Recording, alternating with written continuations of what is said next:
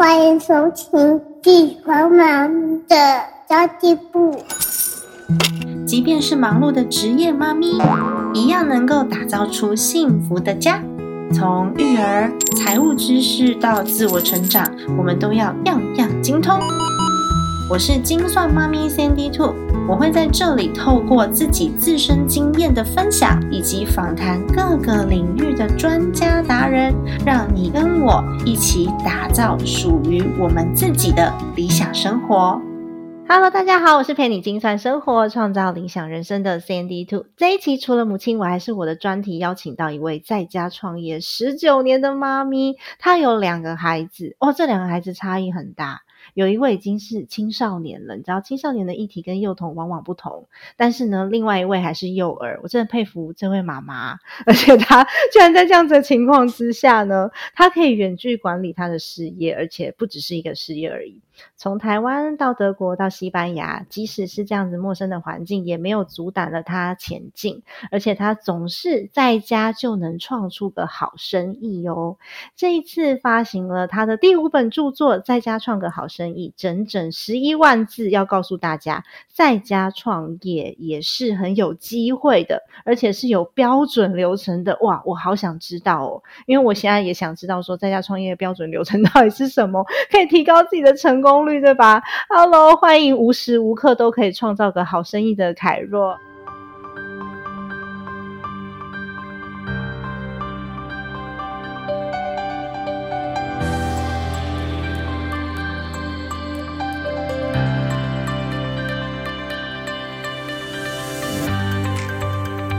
嗨，Carol，你好。嗨，大家好！很多人都听过 Carol 的名字，因为你在呃，我在家我创业这本书的时候，就有非常多的创业妈咪对你的生活是感到很有兴趣的。因为凯若自己在台湾有婚礼顾问公司，在德国的时候创立了 Home CEO 在家创业的顾问服务。然后到了西班牙，又创立了现在这个品牌 Mi Vida 就是生活。现在是把地中海好物引进到台湾嘛，进口到台湾。所以我每次都觉得哇，凯瑞好厉害哦！你到底怎么做这么多事情，然后又可以很正面、很阳光？因为有的时候我就会觉得哦，一两件琐事就很让人心烦了。小至员工生病啊，大到那种交期要到了，但是海运出问题，甚至品牌被冒用，真的是睡不着觉哎。你有你有曾经觉觉得很累，或是你想要放弃过吗？啊，很累，一定会有的。嗯，就像当妈一样，对 对，很累，一定有的。呃，我想想要做很多事情的人啊，要觉得不累也是蛮难的啊，甚至是你不想做任何事情，还是蛮累，还是对不对？没错。但是我倒是从来没有想过要放弃耶，因为其实我做的所有的事情啊，大部分应该是说九成九吧，都是我自己想去做。那所以这个也是我的脾气啦，就是我没有办法做别人。要我做的事，对对，那我就是自己决定了想做什么，自己决定了想怎么过生活，那我就去做。所以我到我觉得高高低低本来就会有，那我倒是还没有想过要放弃。有那种接近觉得说，啊，真的能撑下去吗？那种时候。但是那个怀疑倒不是说我想放弃，而是说我不想放弃。我其实不想放弃，可是就是会觉得难到一个程度，觉得好辛苦哦，这样子，那还是会有的。对啊，对啊。对，不过我觉得有时候是辛苦，你也会觉得呃，相对的也会觉得特别有成就感。当你度过那个那个门槛，或者是度过那个危机的时候，哇，那个成就感会大到你愿意去面对下一个困难。没错，没错，就是应该是说，我觉得是一个心理的设定。就是一个 mindset，就是说，呃，容易做的事情很容易被取代，对，OK，不容易做的事情就不容易被取代。所以，我当你有这样的认知，这个 mindset 的时候，呃，遇到一些挑战，就会觉得，我如果过了这一关，我就到了下一个坎，那我就更难，我就更难被取代，也就更容易生存。对，像昨天其实有一个创业的朋友跟我说，他辞退了第一个员工。嗯，然后我就我说恭喜你，他就觉得，哎，为什么我说恭喜你？我们我我这很自然的反应，我说恭喜恭喜。为什么？因为你一定要有第一个嘛。对呀。哦，辞退第一个员工的时候，那个心情真的是很复杂。对，有有有的不希望变习惯，但是就是第一个的时候，还是真的是蛮纠结的啊。有的时候会有一点点自我怀疑，说是我待人有问题吗？还是说我当初在应征的时候，这个职务上面是不是我表达的不够清楚，然后造就成今天这个结局？就是你有很多的 心理门槛要过，最后 要怎么辞退他，这还是个学问呢。对，所以全部都是学习呀。我觉得就是。创业是一个非常好的学校，就是一一所大学。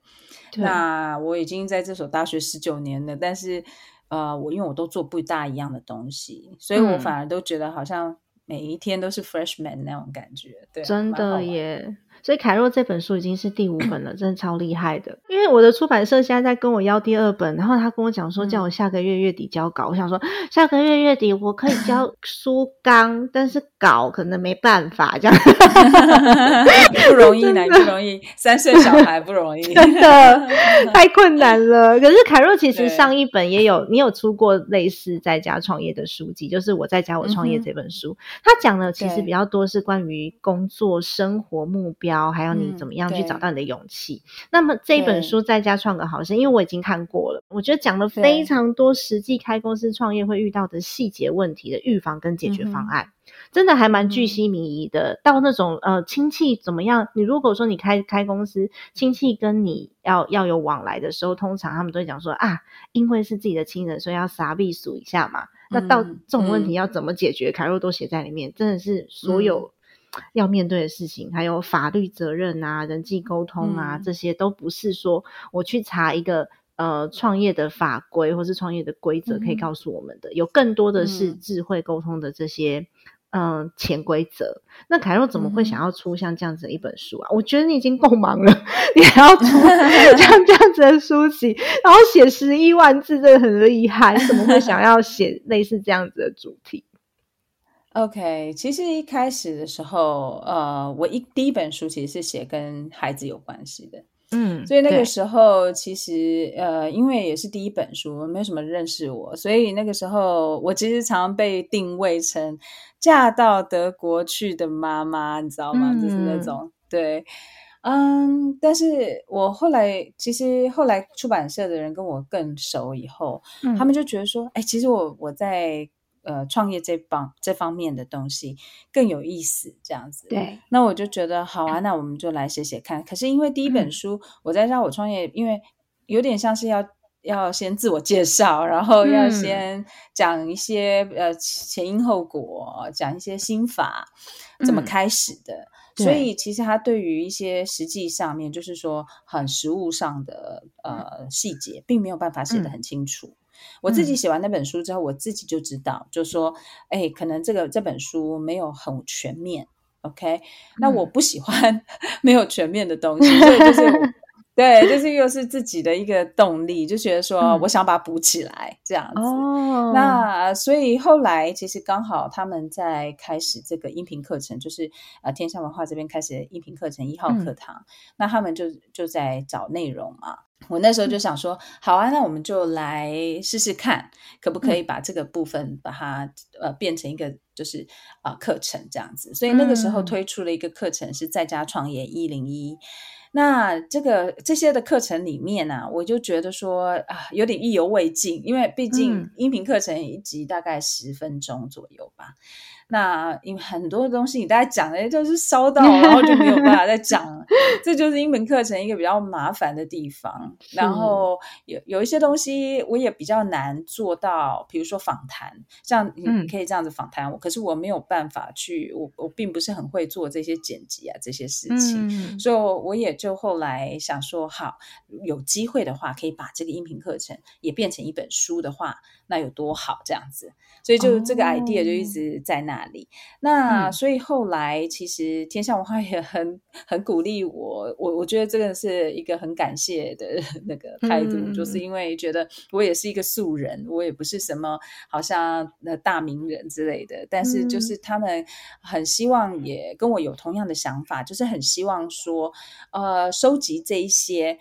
非常认真草根性，然后在家里非常认真创业的族群们，不是那种什么大公司大老板，但是我们就是真真正正就是一个一个单子接进来，然后一个一个事业这样子去闯的故事。好，那把它集结起来，所以我们后来就在呃，原本是去年的时间要出这本书。后来就是到今年，因为疫情的关系啊，等等的，所以就一直到今年的时间就把这本书推出了。哦，我觉得这本书可以帮助到很多在家创业的人呢，因为里面真的好多细节，我觉得就像一本小字典，就我遇到什么问题，然后就翻一下，里面有解决方案。不管是说在沟通层面，或是其他不不同的技术层面上，它其实给了很多解决方案。是我有时候斜杠创业的的朋友，尤其是第一次创业，他可能从来没有想过有可能有这些事情发生，也可以当成一个。预防，可是其实蛮多人想要知道的是，我也想要创业啊，可是我我还是踏不出那那一步，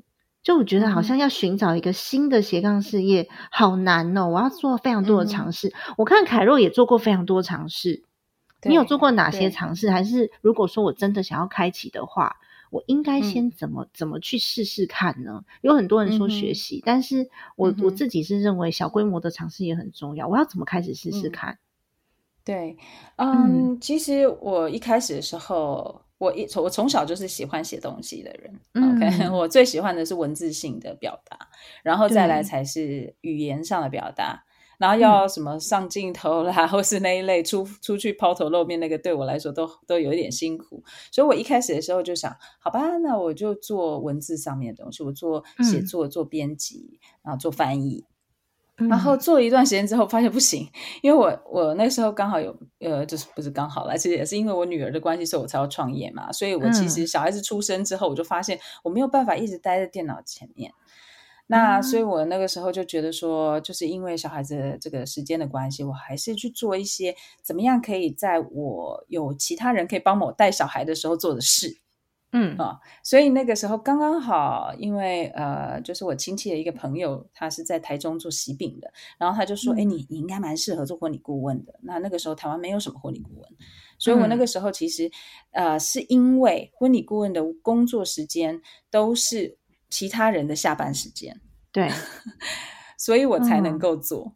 因为才有人帮我带小孩，很重要，很重要。假日啊，下班，然后后来会去转到做别的，也是因为这样子，也是因为小孩子要上小学了，那我就开始在超前部署，就在想说，如果说他上小学，我每个周末都已经满了，然后每个晚上都要出去的话。It's not right，因为我创业是为了陪小孩，那在他上小学之前，我可以这样做。可是上小学之后呢？所以我就开始转型做教育训练等等等等的。所以其实我觉得就是说，大家不用太坚持，就是我找到那一个东西。就是我其实在我在家我创业的时候有讲过这个想法，就是我并不觉得有一个什么天命。有一些人会觉得说，他就要找到那个东西，就让他每一天早上就会跳起来工作，然后 给他很多钱，然后他做起来就很轻松，然后什么什么的啊。在我的经验，我觉得 impossible。对，其实我觉得有热 情是是是是有机会的。就是你做起来很开心，它是有很很大的可能性，但是你真的要找到那个天命，呃，真的稍微困难了一点。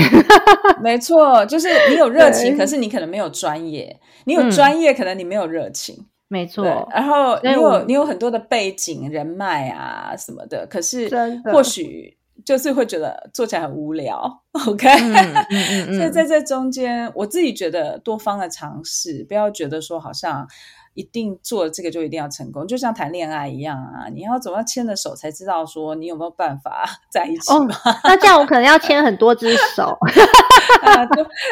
事业可以多牵一点啊，对，多牵几只手，对，真的。所以慢慢慢慢就是找到，就像我也不是只有做一个事情，我就是慢慢慢慢去找到自己喜欢的东西。其实我之前曾经有跟有跟我的听众朋友分享过，可以先盘点自己的人脉资源、专长，然后你原本的专业，然后。还有你的时间跟热情，还有兴趣，而这不见得是你盘点出来之后，你就只能在这个在这个框架里面去寻找，而是你比较容易在这上这上面获得一点点小小的成就，然后也可以比例上面的分配。例如我先生好了，他他就是工程师，可他已经不想要做斜扣了，那他准备要转移的时候，有可能他还是需要有现金收入，这时候他可能百分之八十还是需要原本的专业跟人脉。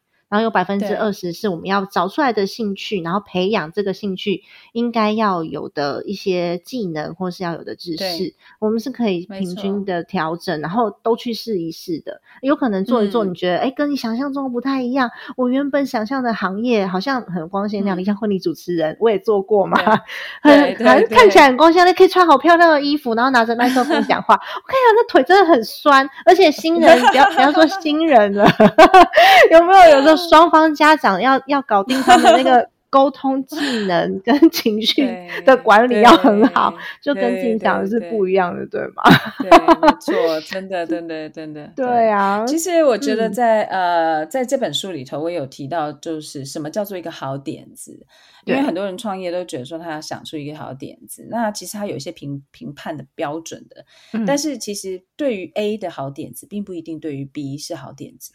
有的时候我们太常看到这些，就是好像报章杂志报道这种什么新创公司啊，或者是有哪一个 rising star 还是怎么样？呃，我通常不看这些东西，我我看他们是看他们的故事，看他们怎么去有没有一些新的技技术等等。对，但是我说不看的意思是说，我不会觉得他们的东西要放在我头上。嗯，那因为我就是一个妈妈，我就是喜欢在家，所以我不可能。去做一个常常需要飞来飞去，或者是常常需要去外面待个好几天开会什么的，我没有办法。那个生活形态，对。对对，所以要找到适合自己的。不，我我并不觉得说所有的妈妈都得要像我这样，对呀，没有必要，没有必要。我们不是占地，对对对。虽然我们常常是感觉自己在占地，可是对啊，我觉得跟个性也很有关系。所以有的时候有些妈妈会会问我说：“哎，我是不是没有跟你一样？然后我没有这么努力的把自己的时间空出来做未来规划是，我就没有在为自己着想，或者是呢我好像就不够努力。”其实不是的，就是每个人那个舒适的状况不太一样。如果有可能你跟我一样，可是你会觉得很疲惫，或是你根本都没有生活品质，那有可能我跟我妹妹差异也很大。我妹妹她是在家里面可以当一个好妈妈的人，但是我没办法。我如果在家里面当全职的好妈妈的话，我有可能会比较失去自我。所以其实要知道自己有哪哪一些是值得 发展方向的，还是可以用用嗯一点点测试的时间，然后给自己一些空间吧。因为我觉得好像每一次创业都要成功是一件很困难的事，所以不一定你想到的点子它一定适合你。海若应该也没有每一次创业都成功吧？你有没有那种觉得有机会成功的，然后到最后没有？其实创业成功是一个迷思，我自己个人觉得，什么叫永远都是过程的？对，都是过程，只要你不放弃，在没有放弃之前都没有失败可言。没错，没有失败 也就没有什么可成功可言嘛。对啊，呃，就活着，活着。我觉得对创业的，如果去问创业的老板的话了，活着就是成了，活着对，没错，因为他没有一个，他没有一个 ending，对吧？对啊，对啊，就是应该说你要 end 它，随时都可以。你今天可以决定，就是就是不要了。可是就是这也是我觉得我最喜欢创业的地方，就是你所有的东西掌握在你手上。你想要今天有个 idea 去试试看，就是今天就是可以去试。那你觉得说今天我实在是不想玩这个了，我就把它关掉。就像其实我也做过 podcast，我在大家都还没有听过 podcast 之前，我就已经开始在做，做了几集。可是后来。我就是觉得，因为 podcast 要很很安静，可是我当时在一个搬家的状态，我没有办法很安静。那我小孩子也是很小，所以其实我那时候就想说，啊，我还是做点别的吧。当下不适合。对，这个算失败吗？这也不是失败，不算啊。当下不适合，不代表永远不适合啊。他不就是你当下没有成功的原因有很，就是没有没有继续下去的原因有非常多种。对对对，那有的只是觉得不好玩啊。对啊，所以其实我我会觉得，呃，我甚至是因为我做的东西又很多嘛，所以有时候比如说。呃，一天下来，我可能做四五个不同的种种类的工作，对，那就有的时候也因为这样，所以我就用这个东西去鼓励我创业的朋友。就是说，有的时候我创业的朋友，他们可能会觉得，就是他们就是做一件事情从头做到尾，我也很欣赏这样子，就是非常专注。那我个人就是没有比较没办法，就是很爱玩，所以有的时候我也是鼓励他们，就是说，你看，你如果真的觉得受不了了，你就在。做别的嘛，就是对，也不是说你停下来原来的，我从来不停下来原本的东西，因为就是已经都做了一段时间，没有必要。可是你可以去转战，就是哎，试试看这个，哎，重心放在不同的地方。对，那我觉得这个也是一种让创业者可以持续呼吸的一个办法。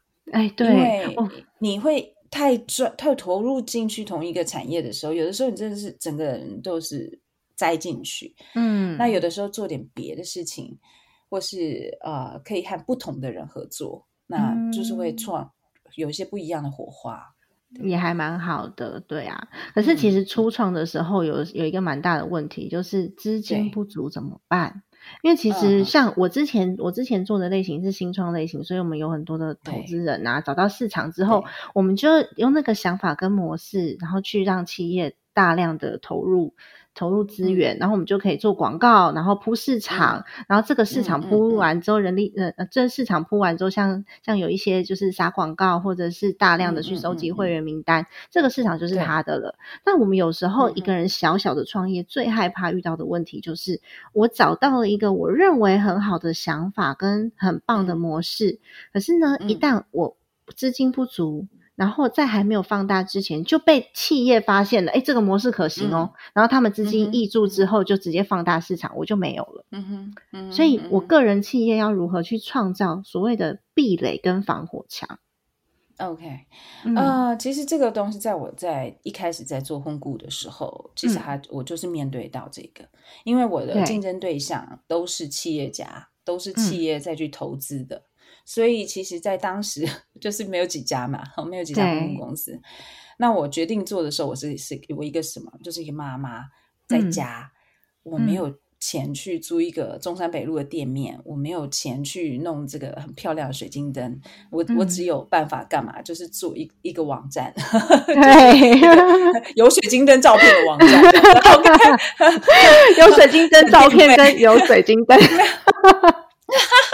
对，一个是要要电费，一个不用电费，然后 所以，呃，所以这就是我的意思，就是不要去觉得这是一件不好的事情。其实到后来，因为刚好遇到我一创业就金融危机，嗯，所以那个时候就变成是呃，那些有店面的都倒了。嗯，没错。你去想想看，他们要有多少的钱去，多少资金，每一个月他要接多少的案子，他才有办法去 support 他的店面，还有他的人力、他的水电这些东西，这是成本很大的。没错。那所以我那时候很 lucky，对我那时候很 lucky，就是我没有啊，所以我其实后来就反而存活的比较，就是比较灵活一点。嗯，那当然到后来我会去思考说，呃。竞争这个部分啊，其实就是你要很清楚自己的核心竞争力是什么，然后你你的目标是什么。比如说对我来讲，我从来没有期待我的公司要上市上柜，还是我从来没有，我从来没有。那有些人就觉得说这个志气很小，像我我家里很多创业者，他们都觉得我志气很小，他们要投资我，就说哎呀，就是给你钱你去做啊什么的，我就说 no no no no no no no，因为我就是。我就是很害怕我会忘了我的初衷，因为我初衷就是想要留在家里带孩子，没错。那当然，现在我一个小孩已经十八岁了，那一个小孩七岁，我还是在家。那我后来就发现，其实我也不是为了他们，我就是 personally，我就是喜欢在家，然后我就是喜欢自己可以掌握所有的事情。嗯，我就是不喜欢被股东掌握，我就是不喜欢被投资人掌握。对，所以对，所以就是我觉得就是要非常认识你自己，你的目标是什么？OK，如果你你觉得说我就是想要闯出一番天地，其实我先生是比较这种这种态度的人，嗯嗯，但是他也同样明白，带小孩小的时候，他还是希望能够多陪小孩，嗯，所以就是我觉得这个就是我们自我的认识非常的重要。这也是这本书里面一直在问你、只问你们的问题，就是你到底想想好了没有？你准备好了没有？然后你每一条你要去思考的问题，你都想过。想完了之后呢，你可以去决定。OK，我的模式是要这样的，我的模式是要那样的。你是你决定你的工作模式，而不是别人决定你。那一旦你决定了之后，你的核心竞争力就是非常的清楚。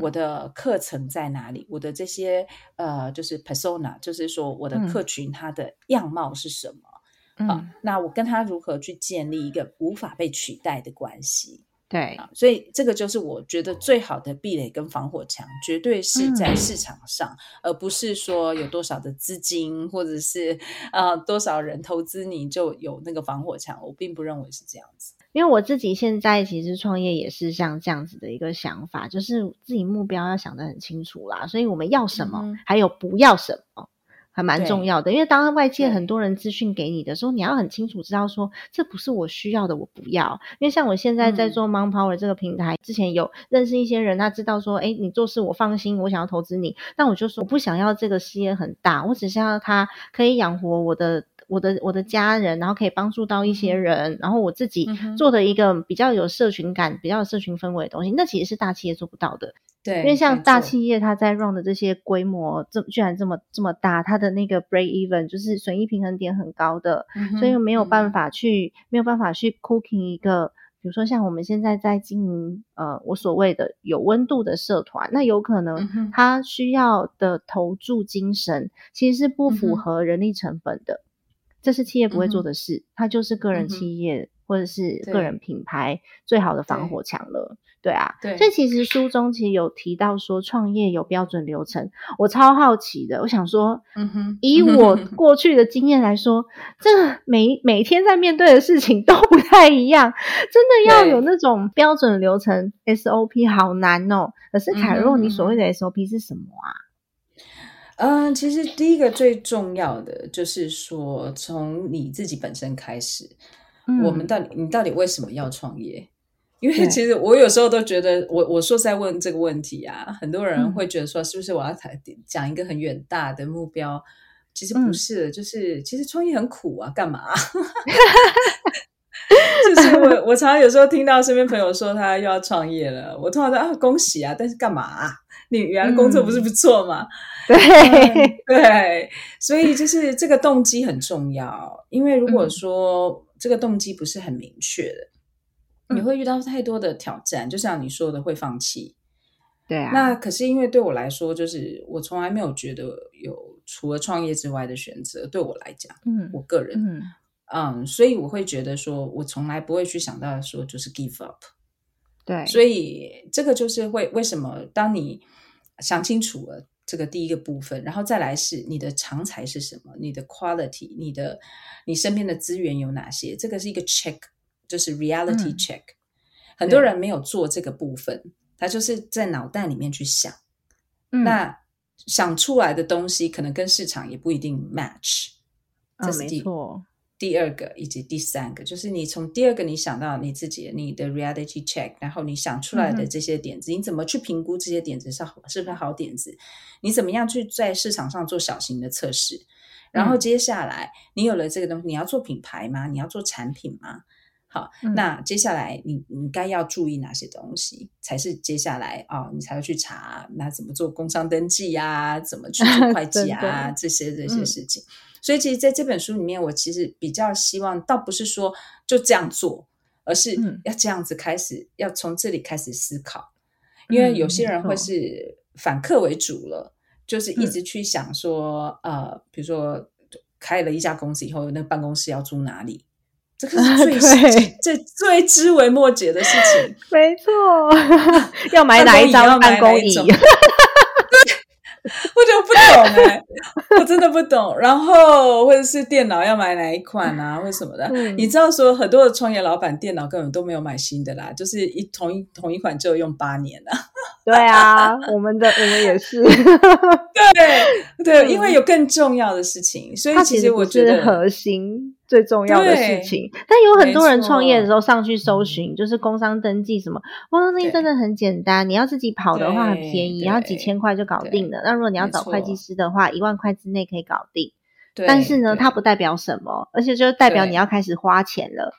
对，所以我还是鼓励大家，如果真的是要创业的话，先从测试开始。你真的觉得这东西有机会了、可行了，你想要规模化的时候，再来想后续这些流程。所以它并不是创业的第一步骤，对对吧？然后，而且其实也是对，也是就是说执行很重要。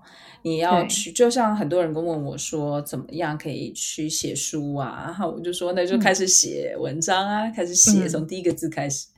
对对，因为如果没有执行，你不会知道怎么调整，你不会知道你的市场会在哪里。嗯，然后呃，接下来你也不可能被看见，因为没有东西可以被看见，可以被看见。对，所以对，有没有东西可以被调整？对，没错，没错。所以呃，就是大量的去执行。那那个执行倒不是说你要一直往外爬还是干嘛的，可是就是每天可能花一个小时的时间，不管是你原来就有工作，或者是你是在家的爸爸妈妈。就是每天花一个小时时间去专心在搜寻，在呃创造，嗯，在询问，在研究。那我觉得这个就是短短期你可能看不出什么东西，可是一段时间下来，它就是会是可能性。对，嗯，没错，就是很需要大量的主动去寻找，然后主动去先做出一些什么东西来，你才会知道说到底有没有可行度。所以很多时候，有时候创业只是想象，我觉得啊，这个 idea 没有人做过，我觉得很棒。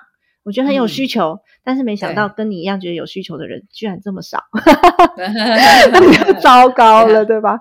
对啊，所以其实我我自己我自己就觉得哦，真的是很难背 SOP，所以我想说，哎，凯若这个 SOP 的定义是什么？就非常非常的好奇，想要问你一下。那你觉得什么样性格的人适合创业？那我觉得各种性格的人都适合创业，呃，有很内向的，有很外向的，有很喜欢讲话的，很不喜欢讲话的，嗯。各种性格的人都很适合创业，呃，也都不适合创业。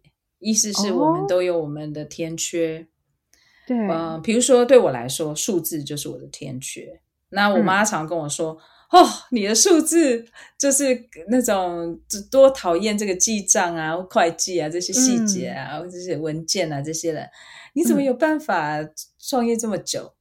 可是我就活过来啦，因为就是找找资源、找帮手。那也就是因为知道，也就是说，我说了解自己很重要啊，呃，知道自己长才在哪里，缺陷在哪里。那只要是了解了，然后你知道怎么样对付自己，就 是真的 按来自己。对，那其实到最后都还是有很多可能性。是啊，而且我觉得，呃，如果说你只是为了想要赚钱的话，创业并不是第一个最好的选择。所以真的是看自己想要的生活形态是什么。然后，如果说你真的觉得，哎，要面对一些阿里拉扎的挑战，让你觉得好辛苦的话，那我觉得就果断放弃吧。因为创业就像刚刚刚刚 Carol 讲的嘛，每一天都会发生不一样的事情。像我刚刚的那个伙伴，他就跟我讲说：“哎，刚刚群组里面又传了一则讯息来，所以等一下呢，跟 Carol 录完音之后来找我一下。”我说：“好啊，好啊，我们讨论一下。”就是每天都是这样的问题。如果说你很觉得哎很喜欢挑战，很喜欢变化，我觉得就还蛮适合的。那如果说你的性格就是那种每天每天吃一样东西 SOP。然后你想要下班之后就不想要管任何事情的，我觉得那就果断放弃，因为真的想要达成理想哦，不只是一种方法，有好多好多方法都可以达成你的目标。对我来讲，其实是，嗯，如果说有有一些人他们是真的很喜欢稳定啊等等，嗯，其实倒也不是说他就不能够成为企业主，而是说他可能就真的需要有其他的人来协助他。所以就是对，也也就是说，有些人很习惯独资，有些人喜欢合资，有些人很习惯大型，有些人喜欢小众。所以每一个人也是不一样。这个创业，我们讲创业，好像讲的是一种。画面，可是其实创业有太多种东西，是太多种太多种模式，所以其实如果真的是想要呃走上创业这条路的，只要先问自己为什么想要这么做。如果想清楚了，那就去想办法，是说如以我现在这个状况，也有这种个性跟资源，嗯。啊跟能力，我能够有什么样子的发可能性去做发展，这样子对。对，真的耶。不过我想问凯若最后一个问题，就是因为你都是带着孩子创业的嘛？你觉得看着父母亲创业的孩子，他们要我们要怎么样去领导？那应该是引导他们，因为有很多的小朋友在学校的时候，大家都是跟他们说：“哦，你一定要好好念书，然后去找个好工作。”即便是现在的台湾，很多很多老师也是这样引导孩子的。所以我们要怎么对于这种职业的选择跟认知，对孩子有一个比较不同的呃想法，可以提供给他们？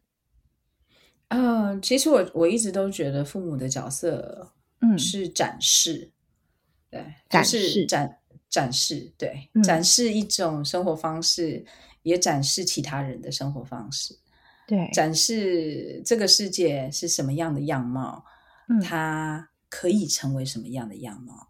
嗯，然后决定决定权是在孩子身上，也就是说，今天我让他看到的是我，可是他可以看到的，他这种展示不是只有好的，也包括他的辛苦面，也包括他的挑战。嗯，那我的我的孩子，特别是我女儿，现在十八岁了嘛，然后她看着我从事业一开始，然后从也会有忙碌的时候，也会有纠结的时候。然后一直到就是有时候捉襟见肘啊，然后也要他安静啊，在旁边啊什么的，就是各种时候。所以当他现在慢慢长大，他会经历过很多抉择。有的时候他的抉择是他才不要这样子，他觉得太累了。嗯，有的时候他的抉择就是我就是要这样子，所以他的他们是会有一段时间非常变化的。嗯，无所谓。对对，那那个时间我们自己都经历过，就是年轻的时候，我们的想法是非常的跳跃式的。有有时候我觉得我就是要这么过活，有时候我觉得我就是要那样子过活。但是我觉得我们父母能能做到的，就是我我我尽力把我的生活过好，嗯我也尽力让你去有更多的机会看到不同的生活方式。没错，那你最后你就是把自己的生活过好就好了。无论如何，他们会有这个选择、那个选择，法。没错，没错，没错。说不定我的小孩子最后决定去做个全职妈妈，我我也觉得 OK 啊，很棒，也很好，对，非常 对。对，不要像妈这么这么很这么累，对不对？最重要的是他们要活得开心，这就是当妈妈觉得哦，一辈子辛苦最重要的事情，就是我们一辈子为了这些孩子，就是希望他可以活得很开心，然后很做他自己想要做的事情，然后每天就享受这个生享受生活，然后就是。妈妈的期待啦，所以其实我觉得 给孩子不同的样貌，然后让他自己去做选择，让他看到够多的、够广的世界，然后他自己会做出适合他自己性格的一个选择。对，就像我儿子，我现在在奋力的跟他抵抗，因为他一直要把脚伸到我的电脑。辛 苦你了，辛苦。呃，对我我觉得真的就是会有一段时间，你会有一点点，就会觉得说。嗯，要要要要努力去扩张自己的能力呀，因为就觉得自己的能力还不够去做好一个妈妈。但是其实到最后，其实我们能够做的就是很诚实的、努力的把自己的生活过好，但是也是很诚实的呈现我们就是怎么样子的人。他们很清楚的，很清楚你开不，实际上开不开心，他们很清楚你有没有压力。对，那他们也很清楚说你的你的妈妈，你的能力在哪里，你的缺陷在哪里。他们可能都比我们还清楚，对，所以其实像我我女儿现在，她常常是支持我很多的人，因为她知道妈妈其实，在某些时候，也就是说，好像别人都觉得说，好像呃我很强啊，还是什么的，他 no，他知道妈妈超弱的，对，所以他其实常常会要呃嗯，就是支持我啊，或者是给我一些温暖啊。那我觉得这个都是别人看不到的，因为他在我的身边看得到最清楚。对啊，没错。嗯，而且有时候那个那个刚刚凯欧说超弱的这件事情，我也很有感觉，因为我们好像在。在外面会给人家的形象是，只要问你问题，你好像什么都会。我也有听众朋友问我好多，他他自己没有办法解决的问题，通通都问我。可是事实上，如果我自己遇到这些问题，我不见得是这么正面或是这么阳光的，有可能会经过一整段的低潮时间，然后我去思考之后才会有答案，不是说玩完立刻就会有答案的。然后也是，就是对 啊，也是看电影会哭，然后也是很容易感动。像现在我儿子，他现在可以这样子不讲话，然后看我录音，我觉得已经很棒了。对，三岁能做到这样很厉害了。对啊，已经等到他他七七八岁的时候，他可以帮你了。真的，所以我我就觉得已经很很感激了。对呀，那今天真的很谢谢凯若接受访问。然后凯若的新书《在家创个好生意，把点子变实质收入的二十二堂创业课》已经在各大书局都上市，都可以买得到喽。是由天下文化出版的，里面有写到我的一小篇幅的故事。如果大家有兴趣的话，可以去翻一翻。呀，真的也很感谢凯若今天的受访，然后也很感谢凯若愿意访问我，真的超开心的。好的，那么今天我们节目就先到这边结束喽。因为如果再不结束的话，我的插头就要被拔掉了。家庭理财就是为了让生活无余，分享这期节目，让更多的朋友透过空中打造属于自己幸福的家。我们下次再见，拜拜，拜拜。